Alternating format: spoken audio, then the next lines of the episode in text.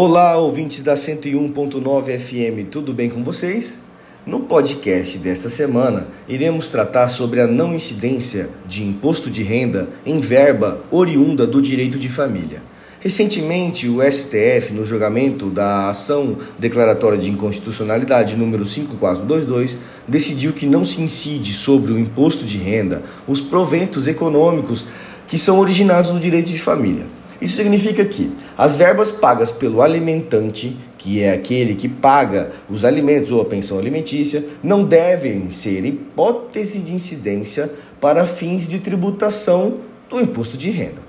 Ou seja, de acordo com o posicionamento do relator do processo, ministro Dias Toffoli, e acompanhado pela maioria dos ministros do STF, a não incidência do imposto de renda e da forma como fora legalizado anteriormente não deve mais prosperar, pois o pensamento de incidir imposto de renda sobre verbas do direito de família é inconcebível para os ministros da Suprema Corte, uma vez que não existe, de fato, na operação, ganho de capital.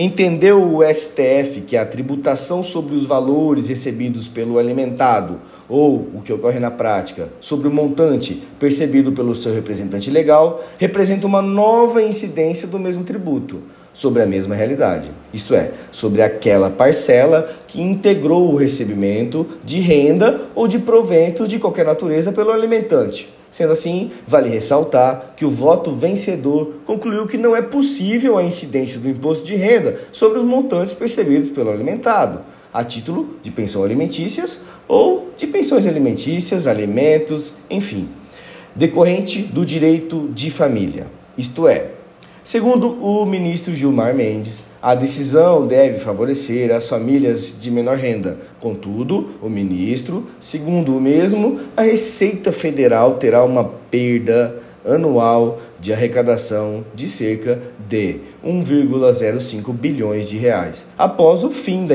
da cobrança perdão, do imposto de renda sobre as pensões alimentícias. Ainda é oportuno dizer que o reconhecimento de inconstitucionalidade de dispositivo gera o efeito ex-tunc, de modo que, além de impedir a cobrança dos impostos de renda sobre valores decorrentes do direito de família percebidos pelos alimentados a título de alimento ou de pensões alimentícias daqui para frente, caberá à União restituir os valores indevidamente recolhidos sob a égide da legislação, da legislação.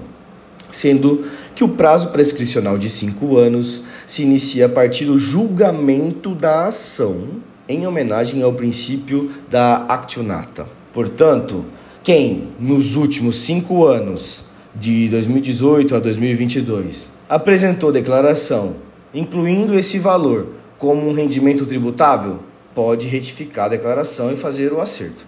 Nesse caso, a restituição ou compensação do imposto pago indevidamente ou a maior pelo contribuinte deverá ser solicitada pelo meio do programa PerdComp Web. É o pedido de restituição, ressarcimento ou reembolso e declaração de compensação e está disponível no portal do ECAC. Colaboraram para esta matéria Bruno Borges Salamone e Pascoal Santuro Neto. Muito obrigado.